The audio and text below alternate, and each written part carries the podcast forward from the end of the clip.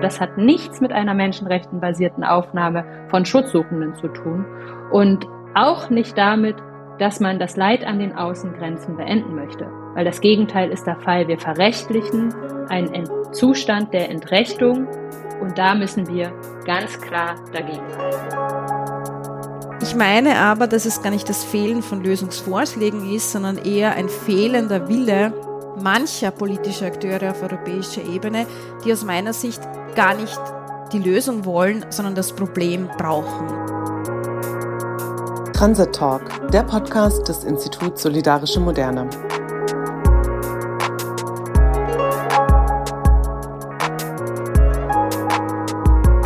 Hallo, Servus und herzlich willkommen zum Transit Talk. Mein Name ist Kerem und ich bin Teil des ISM-Vorstands. Außerdem arbeite ich bei Medico International als Referent für Flucht und Migration und habe mich deshalb natürlich auch in den letzten Wochen sehr, sehr viel mit den Reformplänen der EU zum sogenannten gemeinsamen europäischen Asylsystem beschäftigt.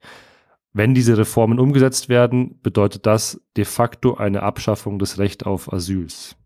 Und darüber spreche ich heute in der neuen Folge und zwar mit Clara Bünger und Judith Kohlenberger. Clara sitzt für die Linke im Bundestag und ist dort Sprecherin für Flucht und Rechtspolitik. Und Judith ist Migrationsforscherin aus Wien. Mit den beiden will ich einerseits über den rechten Rollback in der Asylpolitik sprechen, aber vor allem auch darüber diskutieren, wie eine menschenrechtskonforme und progressive Migrationspolitik aussehen könnte. Ich hatte in den letzten Wochen viele Gespräche und Diskussionen und dabei oft das Gefühl, dass da irgendwie auch eine Leerstelle ist und wenig über ganz konkrete solidarische Konzepte für eine europäische Asylpolitik gesprochen wird. Und deshalb wollen wir das genau heute versuchen.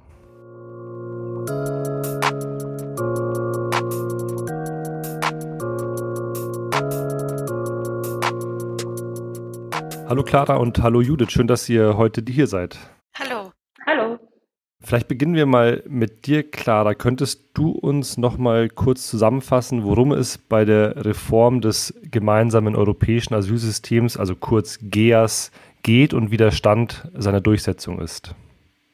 Sehr gerne. Vielen Dank für die Einladung. Bei dem GEAS geht es um das gemeinsame Asylsystem der EU-Mitgliedstaaten und dieses soll einheitliche Vorgaben dafür geben, wie Schutzsuchende, also geflüchtete Menschen in der EU aufgenommen und versorgt werden welcher Staat zuständig ist und welche Schutzstatus es gibt. Auch Abschiebungen werden darin geregelt. Ein solches System besteht ja bereits, also es wurde seit 2013 aber nicht mehr verändert, obwohl es eben seit 2015 mehrmals dazu Versuche gab, das zu ändern. Die aktuellen Vorschläge, die jetzt vorliegen, beruhen quasi auf vorangegangenen Vorschlägen die im Umlauf waren, aber aufgrund der Diskontinuität auf EU-Ebene nicht beschlossen wurden. Konkret werden jetzt diverse Richtlinien, Verordnungen verhandelt. Die einzelnen Richtlinien und Verordnungen sind an verschiedenen Punkten im Verfahren. Was gerade aber am meisten debattiert wird und worüber wir am allerhäufigsten in den Medien auch gehört haben, ist die Verordnung zur Durchführung von Asylverfahren und zum Asyl- und Migrationsmanagement. Und neu dazugekommen ist jetzt vor wenigen Tagen auch die Krisenverordnung. Im Gegensatz zu den Richtlinien gelten aber Verordnungen eben direkt in allen Mitgliedstaaten und müssen von diesen nicht erst in nationales Recht umgesetzt werden. Das heißt, was auf europäischer Ebene beschlossen wird, gilt unmittelbar in allen EU-Staaten. Die Asylverfahrensverordnung, und das ist äh, die Verordnung, um die es sich am meisten in den letzten Wochen gedreht hat, die sieht vor, dass Asylanträge unter anderem in Grenzverfahren an den Außengrenzen überprüft werden. Diese Verfahren finden oder werden unter faktischer Haft stattfinden, da die Menschen für die Zeit des Verfahrens als sogenannt nicht eingereist gelten. Da wird die Fiktion der Nichteinreise angewandt und dies kann man eben nur unter faktischer Haftbedingungen umsetzen. Staaten können in diesen Verfahren nicht nur über den Asylantrag entscheiden, sondern auch, ob sie den Antrag überhaupt zulassen oder die schutzsuchenden Personen in angeblich sichere Drittstaaten äh, abgeschoben äh, werden können. Bei den sicheren Drittstaaten geht es darum, das sind die Staaten, die die Menschen auf ihrer Flucht durchquert haben. Die Anforderungen an diese Drittstaaten sind dabei niedriger als bisher. Sie müssen eben nicht einmal die GFK, also die Genfer Flüchtlingskonvention, ratifiziert haben. Und aufgrund fehlender sicherer Fluchtrouten nach Europa durchqueren eben fast alle Schutzsuchenden auf ihrem Weg einen solchen Drittstaat. Und damit führt die Regelung dazu, dass fast niemand mehr innerhalb der EU Schutz finden wird in der Zukunft. Darüber hinaus ist jetzt quasi bei den bestehenden Regelungen bleibt man bei dem Grundprinzip der, der Ersteinreise, also das Ersteinreiseprinzip. Das heißt, der Staat, äh, in dem die Schutzsuchenden als erstes ankommen, der soll für die Dauer des Asylverfahrens eben zuständig sein. Und das bedeutet, dass die Hauptverantwortung weiterhin auf, der, auf den Außengrenzenstaaten liegen wird. Und das war und ist aber ein zentrales Problem beim gemeinsamen europäischen Asylsystem. Zur Frage des Stands der Umsetzung. Die, das Europaparlament hat seine Position zu den Vorschlägen bereits im April 2023 festgelegt und der Rat der EU hat sich im Juni 2023 geeinigt. Jetzt werden die Verordnungsvorschläge in sogenannten Trilogen zwischen der EU-Kommission, dem EU-Parlament und dem Rat weiter ausgearbeitet und sollen bis Februar oder März 2024 abgeschlossen werden. Kleinere Änderungen sind noch möglich, da sich die Positionen vom Parlament und aber auch vom Rat ähnlich sind und keine großen Unterschiede haben, gehe ich davon aus, dass es keine große Veränderung mehr geben wird. Abschließend werden der Rat und das Parlament ähm, über die Vorschläge dann abstimmen. Man sieht ja auch, dass es, dass jetzt schon eine Art Geldkoffer-Diplomatie angefangen hat. Von der Leyen und Meloni sind nach Tunesien gereist und haben ihm, dem äh, dortigen Präsidenten mehrere hundert Millionen Euro angeboten dafür, dass er Geflüchtete zurückhält. Und das, äh, während wir hier diesen Podcast aufnehmen, in einer Situation, wo schwarze Geflüchtete rassistischen Pogromen ausgesetzt äh, sind, die von der Polizei einfach festgenommen werden, an die Wüste gefahren werden, dort mit mitten in der Sahara in der Hitze der Sonne ausgesetzt werden, ohne nichts. Äh, also wirklich eine dramatische Entwicklung. Ähm, vielleicht kannst du, Judith, deshalb die Reform auch nochmal in einem größeren Kontext der europäischen Asylpolitik einordnen. Warum erleben wir gerade jetzt einen solchen Rollback? Ja, auch von meiner Seite einen herzlichen Dank äh, für die Einladung zu diesem Gespräch, das ich sehr wichtig finde, vor allem deshalb, weil nach der ersten kurzen Aufregung das leider sehr schnell immer wieder abklingt und der politmediale Zirkus schon wieder weitergezogen ist in seiner Aufregung und Aufmerksamkeit. Und ich glaube, es ist wichtig, genauer hinzuschauen, was denn da schlussendlich auch vom Europäischen Parlament beschlossen werden soll. Ich sehe es tatsächlich als eine Fortsetzung eines Trends, der sich schon seit Jahren, möchte fast sagen seit Jahrzehnten abzeichnet. In meinem Buch habe ich es auch als die 3a-Politik, ähm, die europäische Migration betreffend bezeichnet, nämlich abschotten, abschrecken und auslagern. Und genau das ist es auch, was dahinter steht.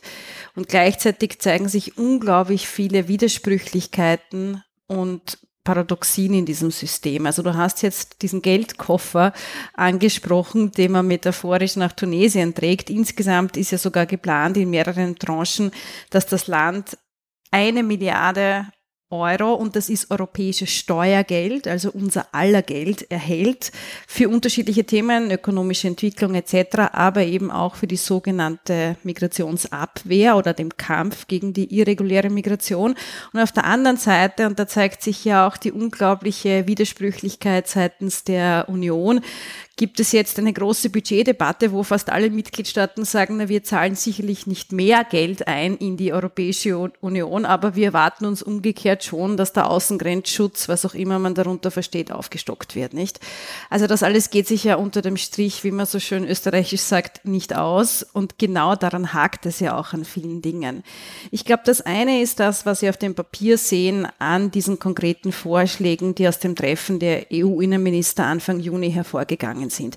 Auf dem Papier ist das tatsächlich eine Verschärfung geltender Asylregeln. Das ist auch zusehends eine Abschottung und das ist auch der Beginn einer schleichenden Aushöhlung und Unterwanderung des Asylrechts für alle Menschen nämlich. Auf der anderen Seite aber, und ich glaube, das ist mindestens ebenso wichtig, steht die faktische Umsetzung. Wie wird man diese Vorschläge aus der Theorie in die Praxis bringen können? Und da sehe ich eine große Kluft tatsächlich zwischen Theorie auf der einen Seite und Praxis auf der anderen Seite. Ich denke, dass vieles an dem, was man da angedacht hat und vollmundig als Durchbruch oder historische Einigung verkauft hat, dass man das einfach nicht auf den Boden der europäischen Asylrealität bringen wird können. Wir kennen die Realität an den EU-Außengrenzen seit vielen, vielen Jahren. Wir wissen, was passiert, wenn man dort Asylzentren baut, wenn man Schnellverfahren durchführt, die bereits jetzt möglich sind und möglich waren. Es gab ja auch ähm, Evaluierung von Pilotprojekten an unterschiedlichen Hotspots, die deutlich gezeigt haben, auf dem Papier kann ich ja allen Personen die ein so ein Schnellverfahren durchlaufen, Rechtsbeistand zusichern. In der Praxis ist es nicht möglich. Und genau das sind, glaube ich, die zentralen Fragen. Es geht ein wenig an der Realität vorbei plus das, was ja der, der, der, große Wurf war, dem, oder was man als großen Wurf verkauft hat, nämlich endlich eine gemeinsame europäische Lösung, zeigt sich ja bereits jetzt nach dem Gipfel der äh, EU-Staats- und Regierungschefs, es ist keine gemeinsame europäische Lösung, denn zwei wesentliche Mitgliedstaaten aus den EU 27, nämlich Polen und Ungarn, haben bereits eine Blockade dieser Vorschläge angekündigt. Also von gemeinsamem Vorgehen ist da überhaupt keine Rede, im Gegenteil.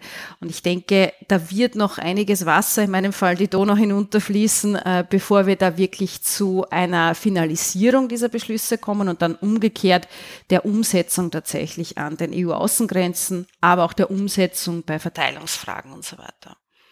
Ja, und was wir hier erleben, ist ja quasi auch die Verrechtlichung einer Situation, die so schon seit Jahren besteht an den Außengrenzen äh, Europas. Vor allem Griechenland ist also das Symbollabor geworden, äh, wo Dinge ausprobiert worden sind und dann nachträglich jetzt verrechtlicht und damit auch quasi zur Pflicht für alle EU-Außenstaaten gemacht werden sollen. Deshalb ist es auch so gefährlich. Und man hat ja auch auf Griechenland schon gesehen, dass es de facto nicht äh, funktioniert, dass wir Situationen wie Moria hatten, in denen die Menschen unter wirklich unwürdigsten Bedingungen äh, hausen mussten, äh, die jetzt ersetzt worden sind durch zwar äh, cleanere Lager, die heißen jetzt CCACs, Close Controlled Access Center, die aber eigentlich nichts anderes sind als äh, Hochsicherheitsgefängnisse. Ja, und die größte Chutzpe, also du hast absolut recht, ich stimme dir zu, aber die größte Chutzpe dahinter ist ja tatsächlich, dass viele dieser Vorschläge, auf die sich jetzt die EU-InnenministerInnen geeinigt haben, aus dem EU-Migrationspaket, das im Jahr 2020 vorgestellt wurde, hervorgehen oder darin bereits enthalten sind. Und genau dieses Paket wurde ja von der Innenkommissarin Johansson mit den Worten No more Morias, keine Morias mehr angekündigt. Und jeder, der eine Ahnung von der Asylrealität in Europa hat, weiß, dass genau das Gegenteil eintreten wird. Ja. Weil was ist, wenn Menschen diese Schnellverfahren, diese Grenzverfahren durchlaufen, dann aber, wie es bei vielen Herkunftsländern der Fall ist, nicht rückgeführt werden können, nicht rückgestellt werden können, auch nicht freiwillig zurückgehen werden, dann kommt es natürlich wiederum zu so einem Rückstau in den Lagern. Und du hast Moria angesprochen, das war ursprünglich ausgelegt auf, ich glaube, 3000 Personen. Zum Ende, kurz vor dem Ausbruch des Brands in Moria im Herbst 2020, waren über 12.000 Personen dort untergebracht, mit den von dir angesprochenen Konsequenzen, katastrophale sanitäre Bedingungen, katastrophale Nahrungsmittelversorgung, teilweise gar nicht mehr gegeben, kein Zugang zu Trinkwasser etc. etc.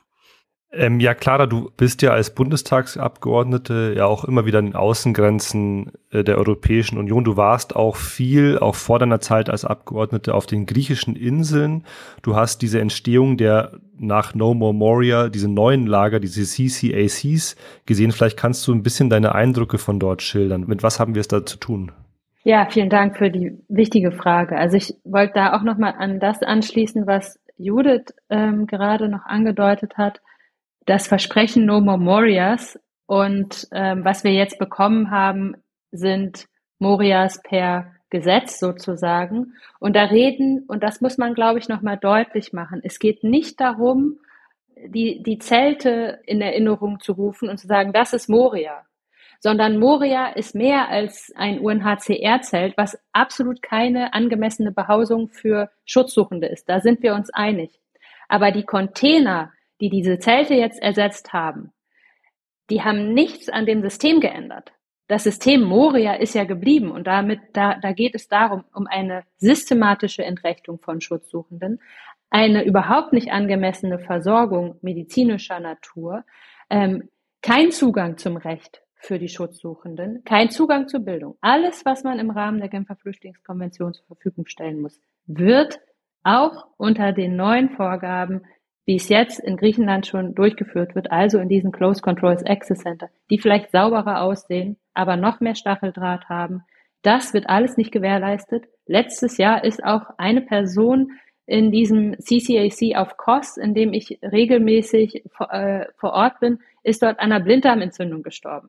Kein Mensch muss bei einer geregelten medizinischen Versorgung an einer Blinddarmentzündung sterben. Und ich glaube, das macht auch deutlich, was die Situation vor Ort ist. Man schafft mit viel Beton und Grenzzäunen und Überwachungskameras Containern Orte, in denen man Menschen festsetzt, aber das hat nichts mit einer menschenrechtenbasierten Aufnahme von Schutzsuchenden zu tun und auch nicht damit, dass man das Leid an den Außengrenzen beenden möchte, weil das Gegenteil ist der Fall. Wir verrechtlichen einen Zustand der Entrechtung und da müssen wir ganz klar dagegen halten. Ja, ich würde das jetzt nochmal auf eine politische Ebene auch bringen, weil in der Debatte hierzulande in Deutschland wird ja oft auf die Mehrheitsverhältnisse in der EU, die dominiert sind von rechten Regierungen, verwiesen und man sagt dann ja, mit denen ist eine solidarische Migrationspolitik einfach nicht äh, zu machen, äh, wie auf, auch auf dem kleinen Parteitag der Grünen in Hessen vor kurzem. Da wird dann auf die fehlenden Mehrheiten in Europa verwiesen. Da ist ja auch etwas dran. Aber denkst du, Clara, dass die Strategie der Bundesregierung auf die Talking Points und die Politik der Rechten einzugehen und damit zu hoffen, etwas zu verändern, ob diese Strategie ähm, aufgehen kann? Diese Strategie kann auf keinen Fall aufgehen. Was es damit geben wird, ist eben das Paket der Entrechtung und weitergehende Rechtsverletzungen, Menschenrechtsverletzungen an der Außengrenze. Fakt ist, die Zustimmung Deutschlands zu diesem Paket die war notwendig für den Erfolg der Vorschläge. Also hat Deutschland auch eben halt eine Verantwortung. Und dass die, äh, dass die Bundesregierung jetzt äh, sagt, es bräuchte dringend eine Reform des europäischen Asylsystems, weil die bisherigen Regelungen eben durch viele Mitgliedstaaten nicht umgesetzt werden, ähm, was zu einem Zustand der Rechtlosigkeit führe. Das ist ja das, was äh, als Argument immer ins Feld geführt wurde, auch von der Bundesregierung. Ein Teil davon stimmt ja sogar. Es gibt jetzt schon Regeln, also Gesetze, die gebrochen werden. Denn es gibt ja ein europäisches Asylsystem, es gibt Völker- und menschenrechtliche Verpflichtungen und die Mitgliedstaaten treten diese halt mit den Füßen. Stichwort Pushbacks, Massengrab Mittelmeer, Haftlage auf den griechischen Inseln und auch auf, äh, in anderen Mitgliedstaaten. Es ist allerdings absurd, dass auf diese untragbare Situation so reagiert wird, dass man die Rechte von Geflüchteten weiter einschränken das kann ja nicht die Antwort sein. Stattdessen muss doch die Antwort sein, dass man die Kommunen unterstützt, dass man in Infrastruktur investiert, dass man in soziale Initiativen investiert, ähm, die quasi ja dafür eigentlich zulässig sind. Und dann würde man der AfD auch, dann würde man der AfD auch die Zugewinne abgreifen, weil jetzt begibt man sich quasi, wenn man das sich mal anschaut, es ist das Spielfeld der AfD.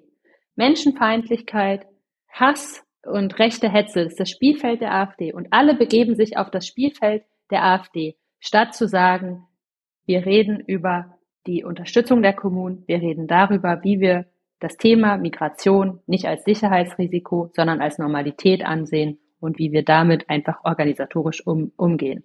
Faktisch wird aber genau das Gegenteil getan.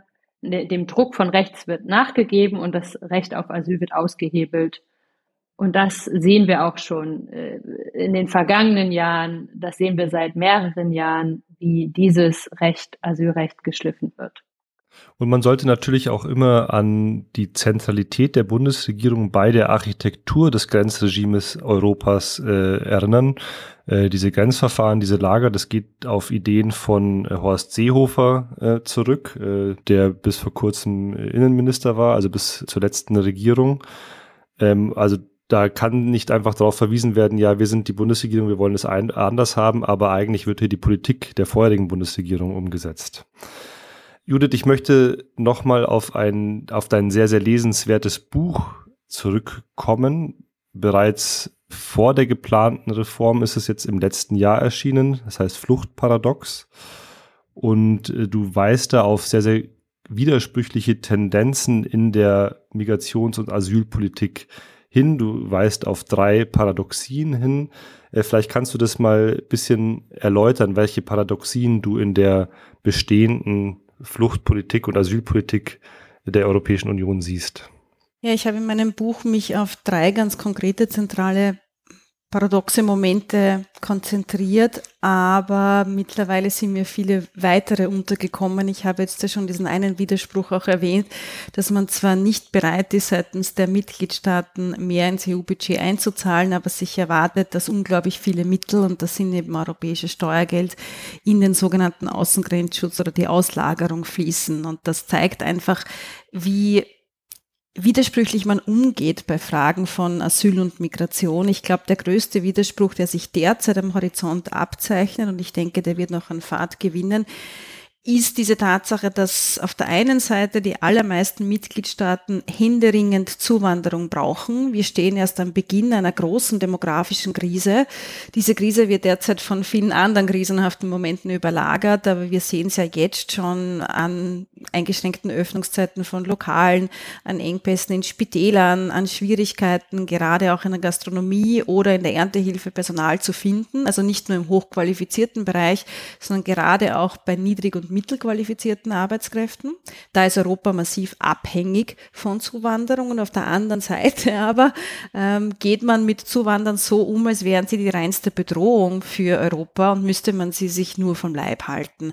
Also auch das ist natürlich im Kern absolut widersprüchlich, vor allem auch, weil diese Losung Migration und Asyl zu trennen überhaupt nicht hinterfragt wird, was denn dahinter steht. Was wir auch sehen, und du hast jetzt angesprochen, dass zentrale Bausteine der Architektur des europäischen Migrationsregimes auch in Deutschland gelegt wurden oder aus deutschen Vorschlägen hervorgingen, da möchte ich auch gerne das Stichwort Auslagerung noch einmal ansprechen, weil natürlich auch die, der, das EU-Türkei-Abkommen, eigentlich ist es nur eine Erklärung und gar kein Abkommen. Es hat sozusagen einen ähnlich rechtlich bindenden Status wie eine reine Presseerklärung. Das ist auch einer der Schwierigkeiten, die mit dieser, mit diesem Abkommen verbunden sind.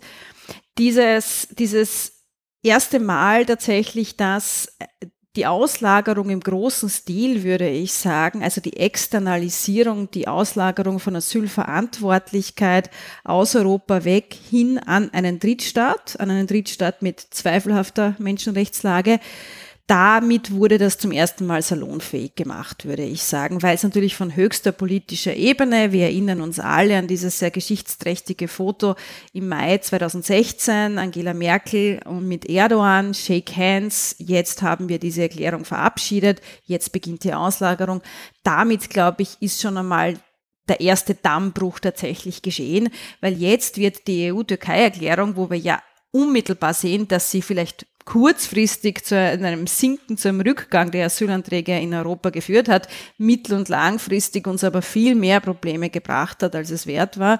Jetzt wird das als Blaupause genommen, etwa auch bei den Verhandlungen mit Tunesien, um zu sagen, schaut mal, sowas in der Richtung können wir weiter vorantreiben, bis hin zu der Frage, ob man nicht bis nach Ruanda auslagern kann. Da gibt es ja mittlerweile zum Glück ein gutes negatives Urteil des Londoner Berufungsgerichts. Das ist auch einer der Widersprüche, weil ich möchte erinnern, der Mai 2016 beziehungsweise die Jahre danach, wo wir gesehen haben, dass so eine Auslagerung auf Dauer nicht funktionieren kann, all das liegt ja nicht weit zurück aber man verschließt hier, denke ich, bewusst die Augen, weil es eine sehr bequeme Lösung ist und weil es auf den ersten Blick natürlich einfach klingt. Also wir halten uns die Leute fern durch eine Art Negativzins, mit dem die Personen versehen werden und hoffen, dass Drittstaaten das schmutzige Geschäft erledigen.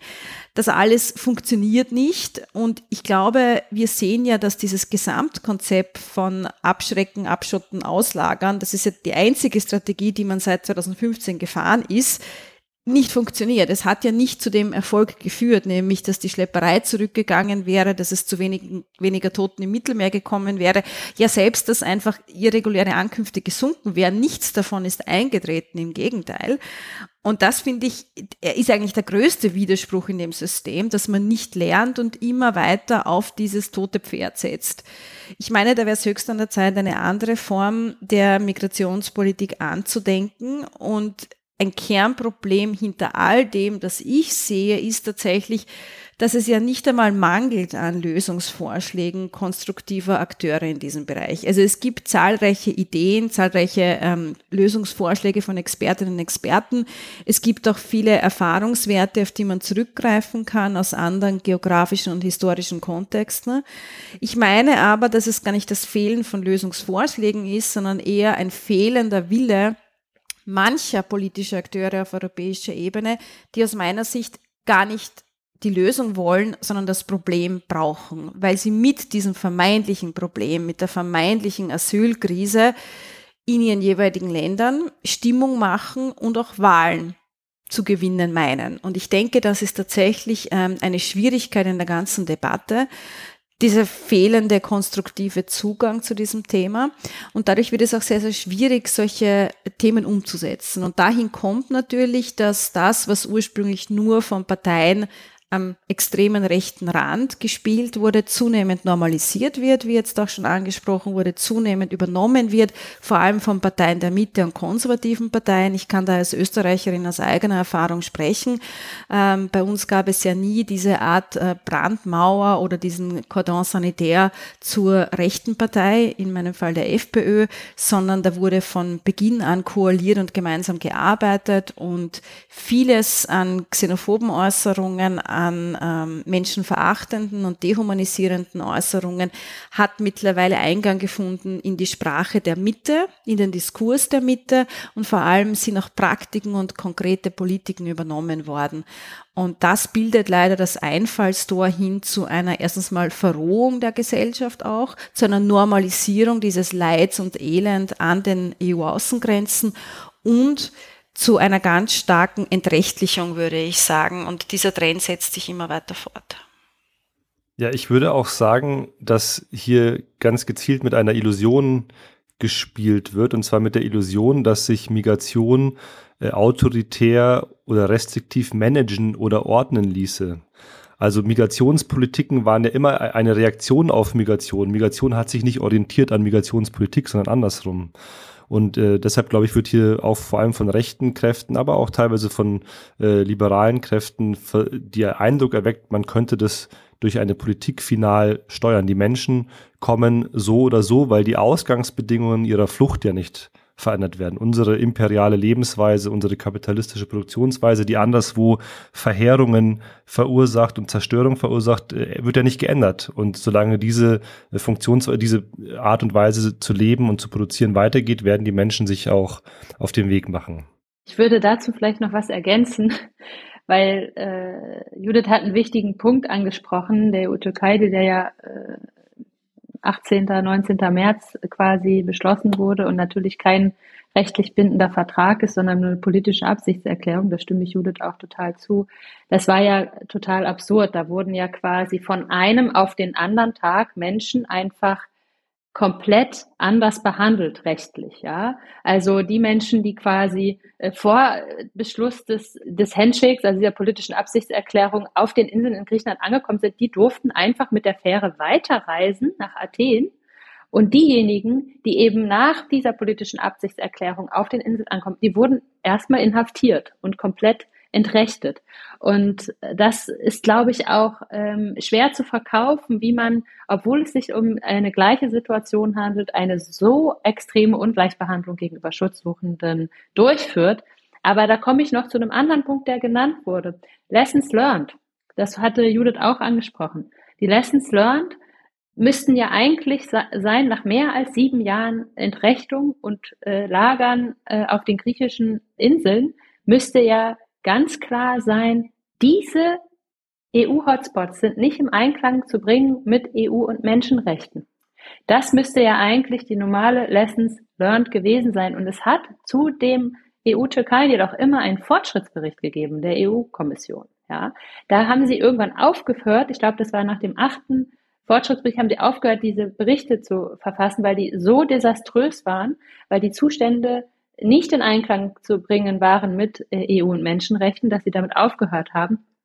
Und das legt nur einen Schluss aus meiner Sicht nahe.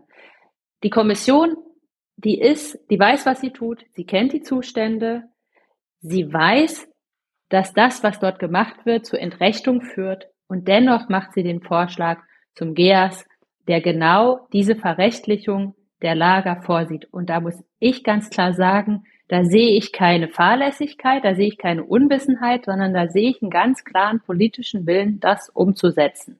Und ich glaube, das müssen wir auch konstatieren. Es besteht nicht der Wille, dort Menschen im Einklang mit EU- und Menschenrechten aufzunehmen, sondern es besteht der Wille der Entrechtung, der ist da. Und das fing ja an damit, dass wir über Ausnahmesituationen gesprochen haben, Ausnahmezustände. Was ja passiert, das hatte Judith angesprochen, fand ich einen sehr wichtigen Aspekt. Normalisierung quasi der Entrechtung. Das ist, im Wesentlichen ist ja das, was wir, was wir erleben, ist ja eine Normalisierung der Entrechtung. Und diese Entrechtung war ja irgendwann mal als Ausnahmezustand quasi deklariert worden. Und es, und dieser Ausnahmezustand und der, die Antwort der EU auf diesen vermeintlichen Ausnahmezustand. Da kommen wir dann vielleicht nochmal dazu, dass man Migration gar nicht als Ausnahmezustand, sondern als Regelzustand sehen sollte. Dieser Ausnahmezustand an den, an den Außengrenzen auf diesen Inseln ging ja einher mit Entrechtung, mit Abschottung und Entmenschlichung. Und das wird jetzt alles quasi verrechtlicht, also normalisiert. Stattdessen müssten wir aber eigentlich Migration normalisieren und das quasi als Grundannahme nehmen. Und dann schließe ich noch an einen Punkt an, den ich vorhin noch vergessen hatte zu erwähnen, weil die Koalition auf Bundesebene hat ja genau gesehen, was da passiert. Die wissen ja auch, die kennen die Zustände. Und sie haben deshalb im Koalitionsvertrag eigentlich geschrieben, dass sie das Leid an den Außengrenzen beenden wollen. Aber was mit den Vorschlägen jetzt passiert, und da haben ja SPD, Grüne und FDP zugestimmt. Sie haben den Grenzverfahren zugestimmt. Sie haben der Auslagerung auf Drittstaaten zugestimmt. Nichts von dem wird das Leid an den Außengrenzen beenden. Und die Bundesregierung scheint äh, die Konsequenzen nicht, naja, ich denke, sie, sie kann sie verstehen, aber zumindest ähm, ist es auch so, was wir erlebt haben, dass in der Debatte haben wir sehr viel Falschaussagen und Desinformationen auch von Baerbock, aber auch von Faeser gehört, dass zum Beispiel Syrerinnen und Afghanen nicht in Grenzverfahren landen werden. Das ist eine ganz klare Desinformation. Wir werden da natürlich auch weiter dranbleiben, aber es ist natürlich auch sehr schwierig, wenn sie, wenn, wenn die Bundesregierung quasi selber äh, Positionen äußert, die Desinformationen sind. Weil natürlich kommen Syrerinnen und äh, Afghanen mit einer hohen, hohen Anerkennungsquote an der Außengrenze in Verfahren, in denen dann nicht das, die Flüchtlingseigenschaft geprüft wird, sondern nur geschaut wird, kann die Person einen Antrag stellen oder nicht, also die Frage der Zulässigkeit und da geht es gar nicht um die Frage einer inhaltlichen Prüfung des Asylgesuches, sondern nur um die Frage, kann ich die Person in einen sicheren Drittstaat zurückführen, ja oder nein? Und das wird ganz, ganz viele Menschen, den überwiegenden Teil der Menschen, wird genau das betreffen, was jetzt eben schon auf den Inseln in Griechenland stattfindet. Und da haben wir teilweise Ablehnungsquoten von 95 Prozent. Wie die Kehrseite dann davon aussieht, ist ganz klar. Und da ist es auch wichtig, dass man wenigstens darüber redet, was die realen Auswirkungen dieses Paketes sein sollen. Denn eigentlich hat die Bundesregierung gesagt in ihrem sogenannten Prioritätenpapier, dass Haft nur als Ultima Ratio gelten soll und, äh, und Kinder nicht in Haft sollen. Aber nichts von diesen Dingen haben sie ja auf EU-Ebene auch umsetzen können oder durchbringen können. Und da müssen sie sich eingestehen, dass Deutschland keine Stimme äh, für Menschenrechte gerade ist und sie das alles faktisch quasi mittragen was quasi auch von rechts getrieben, also da kommen wir dann ja vielleicht auch noch zu, das hatte Judith ja auch angedeutet, also dass man sich so von rechts treiben lässt und dass man darauf komplett eingeht. Das wollte ich noch ergänzen. Ja, es geht ganz offensichtlich nicht darum, die Situation zu verbessern, sondern das Leid äh, an den Grenzen unsichtbar zu machen, ganz nach dem Motto aus den Augen, aus dem Sinn. Ich würde das Ganze nochmal weitern, bevor wir auf äh, alternative Lösungen äh, kommen nur kurz sagen wollen, was erleben wir denn da gerade für eine Europäische Union? Was wird da gerade aufgebaut? Also was hat es auch mit einem Autoritarismus zu tun, wenn es darum geht, Menschen, die an den Außengrenzen ankommen, grundsätzliche Rechte zu nehmen, das Recht auf einen Anwalt, das Recht, äh, eine Entscheidung mehrmals zu widersprechen zum Beispiel. Und wir brauchen nicht zu meinen, dass das nicht irgendwann auch auf uns, auf die in, hinter den Mauern liegenden Gesellschaften zurückschwappt. Es gibt da ein äh, sehr gutes Buch von äh, Volker Heinz und Frank Wolf, Hinter Mauern, die genau das beschreiben. Also was bedeutet es eigentlich für unsere Gesellschaften, wenn wir uns so militärisch abschotten mit Überwachungsanlagen, mit Frontex, mit Militär? Das kann nicht ohne Konsequenzen auch für uns bleiben. Und auch aus dieser Perspektive gilt es, sich dem entgegenzustellen. Ich würde jetzt aber auch noch mal gern darauf verweisen, was kann man denn dem entgegenstellen? Also welche Konzepte für eine solidarische, progressive Migrationspolitik gibt es und was kann man da vorschlagen? Judith, du hast schon erwähnt, dass du da ein paar Ideen hast. Ja, ich glaube, das Kernproblem hinter all dem ist ja, dass wir fast automatisch schon von falschen Prämissen ausgehen. Nicht? Also das eine ist ein ganz starkes Auseinanderdividieren zwischen uns hier innerhalb der Grenzen und denen da draußen.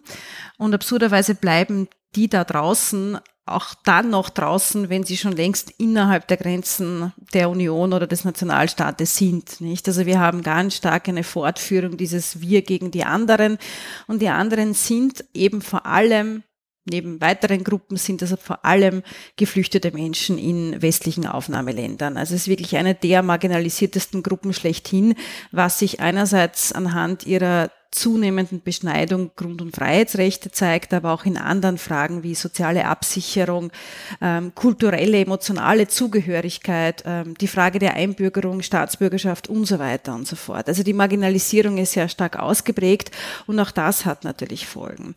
Die Prämisse ist deshalb eine falsche, weil wir einerseits ständig verortet sind in diesem Spannungsverhältnis, das einfach unaufgelöst ist in westlichen Demokratien, nämlich auf der einen Seite nationalstaatliches Eigeninteresse, das häufig verkürzt zusammengefasst wird als der souveräne Nationalstaat, der ja wohl selbst bestimmen darf, wer hereinkommt und wer draußen bleiben muss. Also das ist ja auch ein häufig gehörtes Argument. Und auf der anderen Seite steht eben diese nationalstaatliches Eigeninteresse in einem Spannungsverhältnis mit dem universalen Anspruch der Menschenrechte, die eben im Grunde als höher geordnet einzustufen sind. Das heißt, ja, grundsätzlich gibt es so etwas wie Migrationsregime, wie Einreisebestimmungen, grundsätzlich gibt es so etwas wie Visabestimmungen etc. A, außer natürlich, wir haben hier ganz schwerwiegende grundsätzliche Prinzipien, auf die wir uns geeinigt haben, die unumstößlich sind und die höher wiegen, wie zum Beispiel das Folterverbot, das absolut gilt, das natürlich einen Kern des Asylrechts ausmacht, weil beim Non-Refoulement-Prinzip, beim Prinzip der Nicht-Zurückweisung geht es darum, dass wenn ein Mensch ein Asylansuchen stellen will, dann darf er nicht zurückgewiesen werden, wenn ihn im Herkunftsland Verfolgung oder oder eben Folter oder schwere Menschenrechtsverletzungen drohen. Das ist wirklich der Kern des Asylrechts und das ist höher einzustufen als nationalstaatliches Eigeninteresse. Das würde ich sagen, wäre mal die Grundprämisse, auf die man sich einigen muss. Ich bin nicht sicher, dass die besteht in westlichen Demokratien. Und dann haben wir noch einmal etwas, was äh, viele äh, Theoretiker, vor allem Politikwissenschaftler und ähm, andere als demokratisches Paradox bezeichnet haben, nämlich die Frage, wer ist denn überhaupt der Souverän in den jeweiligen Demokratien, die wir haben und was bedeutet es für Menschen, die nicht oder noch nicht Teil des Souveräns, also Teil des Wahlvolkes sind. Wir haben einfach die Situation, dass das Wahlvolk als Souverän äh, über, in der repräsentativen Demokratie, über die gewählten Volksvertreter Gesetze beschließt, die auch supranationale Auswirkungen haben, also Auswirkungen, die über den Nationalstaat hinausgehen, etwa Menschen betreffen, die nicht oder noch nicht Teil des Nationalstaats sind. Und wie gesagt, äh, globale Einreiseregime sind das beste Beispiel dafür. Es gibt ein wunderbares Gedankenexperiment des Schweizer Philosophen Andreas Cassé, das ich gerne erwähnen möchte und das verdeutlicht, in welcher schwierigen und ambivalenten Situation wir uns befinden als westliche Aufnahmeländer. Und er hat gesagt, im Grunde müsste man diese Mehrheitsbildung beim Thema Migration und Asyl gänzlich anders denken, weil es gilt, einen Zeitpunkt vor der eigenen Geburt zu imaginieren, und zu dem Zeitpunkt ich noch nicht wissen kann, ob ich als deutscher Staatsbürger oder als afghanischer Staatsbürger geboren werde. Und aus diesem Vakuum heraus, aus dieser noch nicht erfolgten geografischen und nationalstaatlichen Verortung heraus, soll ich dann entscheiden oder sollen insgesamt global die Bestimmungen für Visa- und Einreiseregelungen getroffen werden. Also wenn ich nicht weiß, ob ich als Afghane oder als Deutscher geboren werde, auf welche globalen Einreisebestimmungen, auf welche Resettlement-Kontingente, auf welche Formen des Außengrenzschutzes auf der einen Seite, der legalen Fluchtmöglichkeiten auf der anderen Seite, würden wir uns dann einigen, wenn unsere Wahrscheinlichkeit, als Afghane geboren zu werden, mindestens so hoch wäre wie die, als Deutscher geboren zu werden. Und das würde natürlich einen radikalen Perspektivenwechsel bedeuten, weil man damit eben dem vorausgeht zu sagen, die Verortung ist zwingend vorhanden. Das ist jetzt sehr philosophisch hochgegriffen, aber ich möchte nur ein bisschen das Feld bewusst breit aufspannen, um zu verdeutlichen, wir haben leider einfach diese geografische und kulturelle nationalstaatliche Verortung und kommen aus dem nicht heraus. Und dadurch ist ja eben diese Mehrheitsbildung so schwierig. Ich glaube dennoch, dass ein Lösungsansatz, um es jetzt ein bisschen stärker auf den Boden der Realität zu bringen und nicht in den philosophischen Sphären zu bleiben, ein Lösungsansatz ist sicherlich, wir müssen weg von diesem defizitären Zugang zur Migration hin zu einem Ressourcenzugang, zu einem ressourcenorientierten, chancenorientierten Zugang. Ich glaube tatsächlich, auch wenn das wiederum mit äh, Fallstricken verbunden ist, dass der ökonomische Hebel ein immer größerer wird. Ich vernehme zum Beispiel, dass der Druck einfach aus pragmatischen Gründen aus Seiten der Wirtschaft massiv steigt, dass Menschen wahrnehmen, ohne Zuwanderung ist der Wohlstand gefährdet in westlichen Aufnahmeländern und das beinhaltet auch Asylzuwanderung. Ja, so ist es einfach, auch wenn das nicht das Hauptargument sein sollte. Aber ich glaube, damit kann man verdeutlichen, wo hier einfach aus einer Lose-Lose-Situation für alle Seiten im Idealfall eine Win-Win-Situation sein kann. Und ich glaube tatsächlich, dieser ressourcenorientierte Zugang wäre ganz, ganz wesentlich, weil nur damit kommt man zu einer Überwindung dieser, dieser Spaltung wir gegen die anderen hin zu einem gemeinsamen größeren Wir, zu einer neuen Verhandlung von Zugehörigkeit, die eben notwendig ist. Und in den letzten Jahren, sowohl auf europäischer als auch auf nationalstaatlicher Ebene, hat man eben ganz stark in diese Spaltung eingezahlt und immer nur die Problemlagen, die Defizite mit Migration verbunden. Also Migration als die Krise schlechthin, als das Trauma fast schon Europas, als die große ungelöste Frage, aber nicht als das, was im Großteil der Fälle ja weiterhin war und ist, nämlich der Großteil der Migration nach Europa fand auch seit 2015 regulär statt. Er findet vor allem innerhalb des globalen Nordens statt, wo die Mobilität viel höher ausgeprägt ist als im ähm, globalen Süden. Es findet vor allem sehr viel Austausch und Innovationskraft aufgrund von Migration statt. Und wir dürfen nicht vergessen, Migration hat einfach sehr viel kreatives Potenzial in sich ähm, und ist natürlich nicht, ist, ist ein integraler Bestandteil dessen, was es bedeutet, zur Menschheit zu gehören und ein Mensch zu sein. Ich glaube, wir dürfen nicht vergessen, dass bevor wir alle sesshaft wurden, waren wir eigentlich Migrantinnen und Migranten. Und ich finde, das geht so ein bisschen verloren, dieses negative Bild ähm, von Mobilität als übergeordneten Begriff hier. Und da einfach Konzepte zu finden, wie wir die Ressourcen und die Chancen und die Potenziale betonen können, ohne die Defizite oder die Probleme auszublenden, darum geht's gar nicht. Aber einfach ein wenig diesen Shift zu wagen, das, damit wäre, denke ich, schon sehr viel geholfen, weil damit kann man einfach auf einer anderen Basis auch das Thema diskutieren. Also ich merke auch selber, dass äh, dieser ressourcenorientierte Ansatz, den du gerade vorgestellt hast, auch auf Veranstaltungen, die ich im Rahmen von Medico International immer wieder mache, sehr gut ankommt. Ich aber immer auch ein bisschen Angst habe, dass man diese ökonomische Verwertbarkeit quasi als, als Maßstab annimmt. Du nützt uns, also kannst du ähm, kommen. Und man darf natürlich auch nicht vergessen, dass äh, viele der Menschen ja dann auch auf ganz stark rassistisch segregierte Arbeitsmärkte kommen. Also wer baut die Tomaten in äh, Spanien an? Wer liefert uns die Amazon-Pakete? Also es würde sozusagen auch eine ja quasi, schon kleine Revolution innerhalb der Ankunftsgesellschaften bedeuten, dass man dann den Arbeitsmarkt äh, antirassistisch gestalten muss. Aber klar, du hast bestimmt auch noch einige Gedanken dazu. Ja, zunächst einmal finde ich das sehr gut, Judith, dass du auch die Konzepte von Cassé eingebracht hast. Ähm, ich finde allerdings, und da schließe ich mich dem äh, an, was Kerem sagt, müssen eben vorsichtig sein, dass es keine Hierarchisierung von Menschengruppen geben kann, weil nichts anderes ähm, wäre ja quasi so die Frage der Chancen schaffen.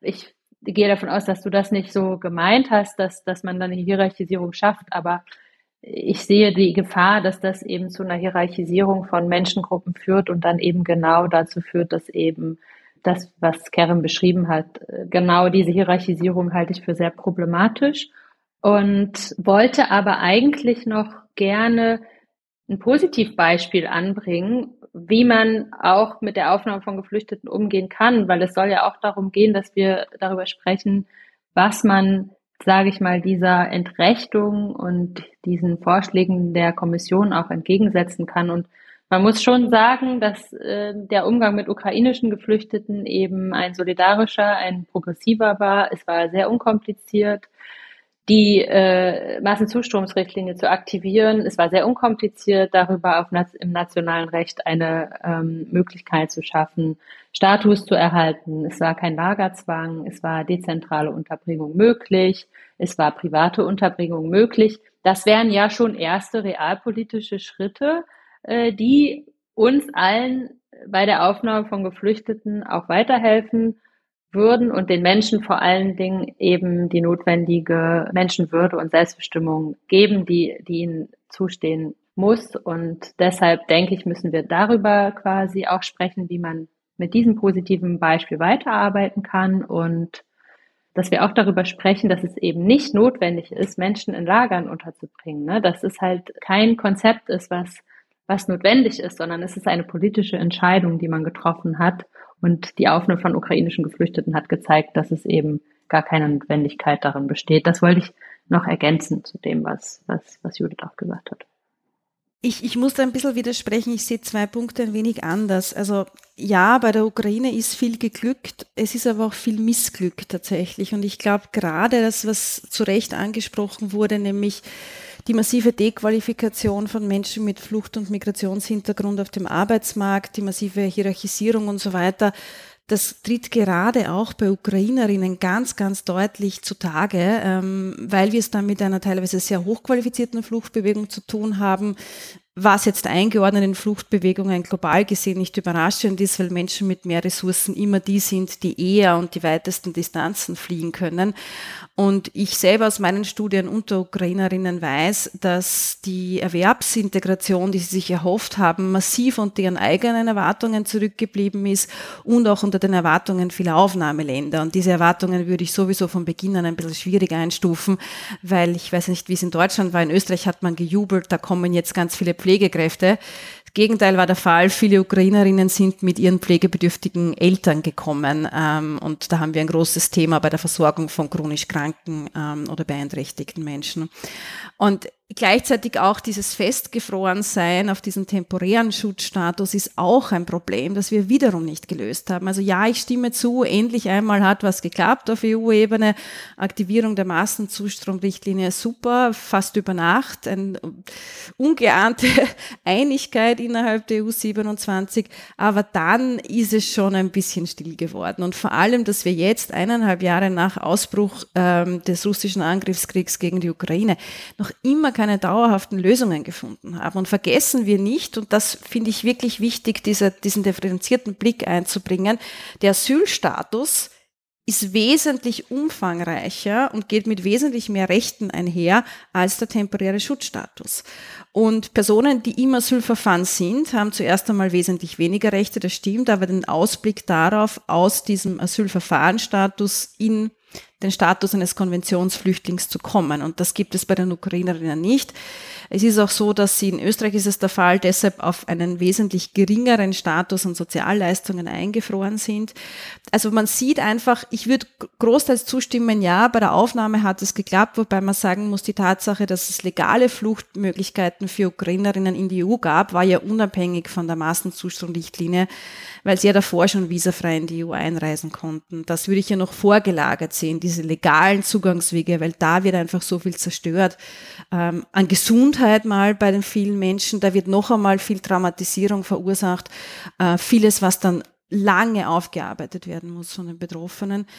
Und gleichzeitig, ich, ich erkenne total, was Sie meinen und ich sehe das auch. Ich habe auch keine ähm, abgeschlossene Meinung. Also es ist schwierig, diesen ökonomisierenden Blick anzuwenden, absolut. Ja. Gleichzeitig in meinen Studien unter Geflüchteten, auch jenen aus Syrien und Afghanistan, habe ich wahrgenommen, dass man es manchmal sogar schätzt, ganz konkret als Arbeitskraft adressiert zu werden, nicht als das Flüchtling, äh, nicht als der Flüchtling das Opfer oder der Flüchtling die Bedrohung, sondern der Flüchtling das Talent. Ja, ähm, das ist es nämlich tatsächlich und das kommt leider mit vielen Abstrichen. Ich habe die Dequalifikation angesprochen, ihr habt diese Hierarchisierung angesprochen, Ausbeutungsverhältnisse etc. Ich glaube, da gibt's vieles, was man bearbeiten müsste, sowohl politisch wie auch akademisch. Aber umgekehrt denke ich schon auch, dass man diese Möglichkeit der Chancenwahrnehmung auch da sein lassen darf. Ähm, ich glaube, wahrscheinlich am besten ist so eine Art pragmatischer Zugang, nämlich ohne den humanitären Schutzbedarf auszublenden, schon auch zu sagen, wir haben ökonomische Bedürfnisse derzeit in vielen Aufnahmeländern. Da kommen Menschen, die nicht nur Flüchtlinge sind, sondern die so viel mehr sind und die eben Talente und Ressourcen mitbringen. Warum können wir das nicht zusammenbringen? Ja, ich würde noch eine letzte Frage stellen, weil jetzt haben wir ja ein bisschen so in den äh, luftleeren Raum gesprochen. Die Mehrheitsverhältnisse stehen gerade auf Abschottung. Äh, die AfD steht in Thüringen bei 34 Prozent, nur als ein Beispiel. Äh, was können wir, das ist ja auch immer das Anliegen des ISM, was können wir als gesellschaftliche und auch parteipolitische Linke tun, um eben erfolgreich für alternative, solidarische Migrationspolitik zu mobilisieren. Vielleicht von jedem von euch äh, zwei, drei Gedanken dazu, damit wir das dann zu einem Abschluss bringen können. Judith. Ich glaube, das Wichtigste wäre zu verdeutlichen, dass uns das alle etwas angeht und dass wir alle viel enger miteinander in Connect stehen, eben alle zu diesem Wir gehören, als wir häufig im Alltag meinen oder uns suggeriert wird. Also das sehe ich ganz, ganz wesentlich die Beschneidung der Rechte von Schutzsuchenden, von marginalisierten Gruppen in unserer Gesellschaft ist und war historisch sehr oft ein Einfallstor auch für die Beschneidung der Rechte etablierterer Gruppen. Ähm, man sieht das ganz deutlich in Ländern wie Polen oder Ungarn, wo nicht nur die Rechte von Schutzsuchenden mit Füßen getreten werden, sondern auch die reproduktiven Rechte von Frauen beschnitten werden, die Medien- und Pressefreiheit eingeschränkt wird, etc. etc. Das ist ein Einfallstor und ich glaube, da wären wir wirklich aus einem aufgeklärten Eigennutz heraus ähm, einfach gut beraten, wachsam zu bleiben und uns zu verdeutlichen, dass uns das alle angeht, dass es da auch nicht, gar nicht nur um diesen sehr abstrakten europäischen Wert geht. Ja, das ist immer so schwierig, ähm, mit Leben zu füllen, was sind diese europäischen Werte, sondern da geht's knallhart um unsere eigenen Rechte, Grund- und Freiheitsrechte und da gilt die Losung alle oder niemand, also entweder alle haben Grundrechte, auf die sie sich berufen können und die sie vor allem einfordern können, aktivieren können, wahrnehmen können oder niemand hat sie. Das finde ich ganz, ganz wesentlich und wenn uns das äh, gelingt zu verdeutlichen, ich glaube, dann ist schon viel gelungen, weil dann können wir das nicht einfach mehr so wegschieben, dieses Thema, nicht was da passiert, passiert in der Ägäis oder irgendwo am Westbalkan oder idealerweise irgendwo in der Sahara, geht uns ja nichts an, weil ich bin ja mir meiner demokratischen Rechte sicher. Ähm, das ist wirklich eine Chimäre, eine sehr gefährliche Chimäre, die man ähm, aufbrechen muss. Da würde ich dann anschließen. Die gefährliche autoritäre Entwicklung, die Judith jetzt hier beschrieben hat, das ist genau der Punkt, wo ich auch genau auch sagen würde, entweder alle haben die Rechte oder niemand. Da absolute Zustimmung zu diesem, zu diesen Gedanken und eben der auch angesprochene Perspektivwechsel, der dafür notwendig ist, um, um das zu sehen. Da möchte ich noch mal ein Beispiel nennen. Ich habe vor wenigen Wochen mit Sarah Madini gesprochen. Sie ist selber geflohen aus Syrien und hat dann quasi sich als Flüchtlingshelferin engagiert. Also sie hat einen Schutzstatus bekommen und ist dann zurück auf die Insel Lesbos gegangen und hat Seenotrettung betrieben, hat Menschen aus dem, aus dem Wasser gezogen und sie äh, gerettet. Und sie wurde kriminalisiert wegen Menschenschmuggel, Beihilfe zum Menschenschmuggel und ähm, auch Spionage.